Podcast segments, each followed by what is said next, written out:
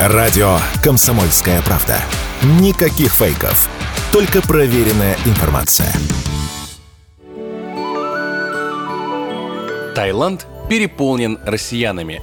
Рост числа приезжих из России в эту страну составил тысячу процентов. За 6 месяцев этого года в Таиланд приехало почти 800 тысяч россиян. Более половины наших соотечественников прилетели на Пхукет. Местные утверждают, что Россия стала основным источником туристов на острове в текущем году. Вырос спрос и на виллы в Таиланде. Продажи в прошлом году увеличились более чем на 80%. Тут россияне также являются самой многочисленной группой потребителей этого рынка. За прошлый год в Таиланде было продано более 300 вилл. Типичного покупателя покупателя такой недвижимости описывают как предпринимателя около 30 лет из восточной части России. Конечно, такие цифры стали реальностью из-за недавнего открытия Таиланда как направления для полетов.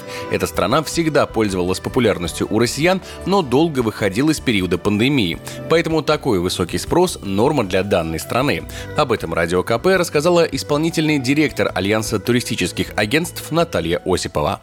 Первое. Таиланд всегда был, и, я надеюсь, останется одним из самых популярных зарубежных направлений российских туристов. Вот э, любят его. А второе, это долго ждали, когда будет все-таки авиаперевозка. Долго мы не летали. В Таиланд наши туристы не летали. А сколько это будет длиться, я думаю, что пока есть авиаперевозка, она будет. Пока существует интерес к этой стране, поток будет.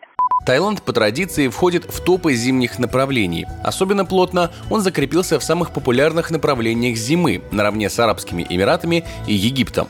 При этом, если лететь в Таиланд может быть дороже, чем в Египет, то жить там гораздо дешевле. Таким мнением с Радио КП поделился вице-президент Альянса туристических агентств России Александр Мкртчан.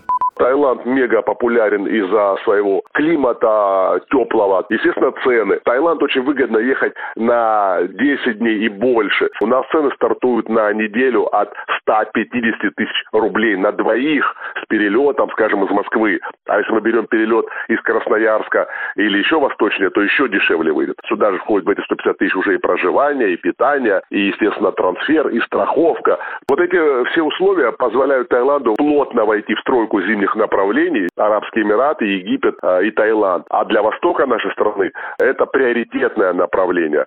В Минэкономике России рассказали, что за первый квартал этого года число поездок в Таиланд увеличилось в 12 раз. С этим связано и увеличение в этой стране количества заведений с русской кухней, вывесок и рекламы на русском языке. Поэтому многие россияне приезжают туда практически как к себе на дачу. Даже излюбленный русскими туристами городок Паттайя называют просто Паттайск. Егор Волгин, радио «Комсомольская правда».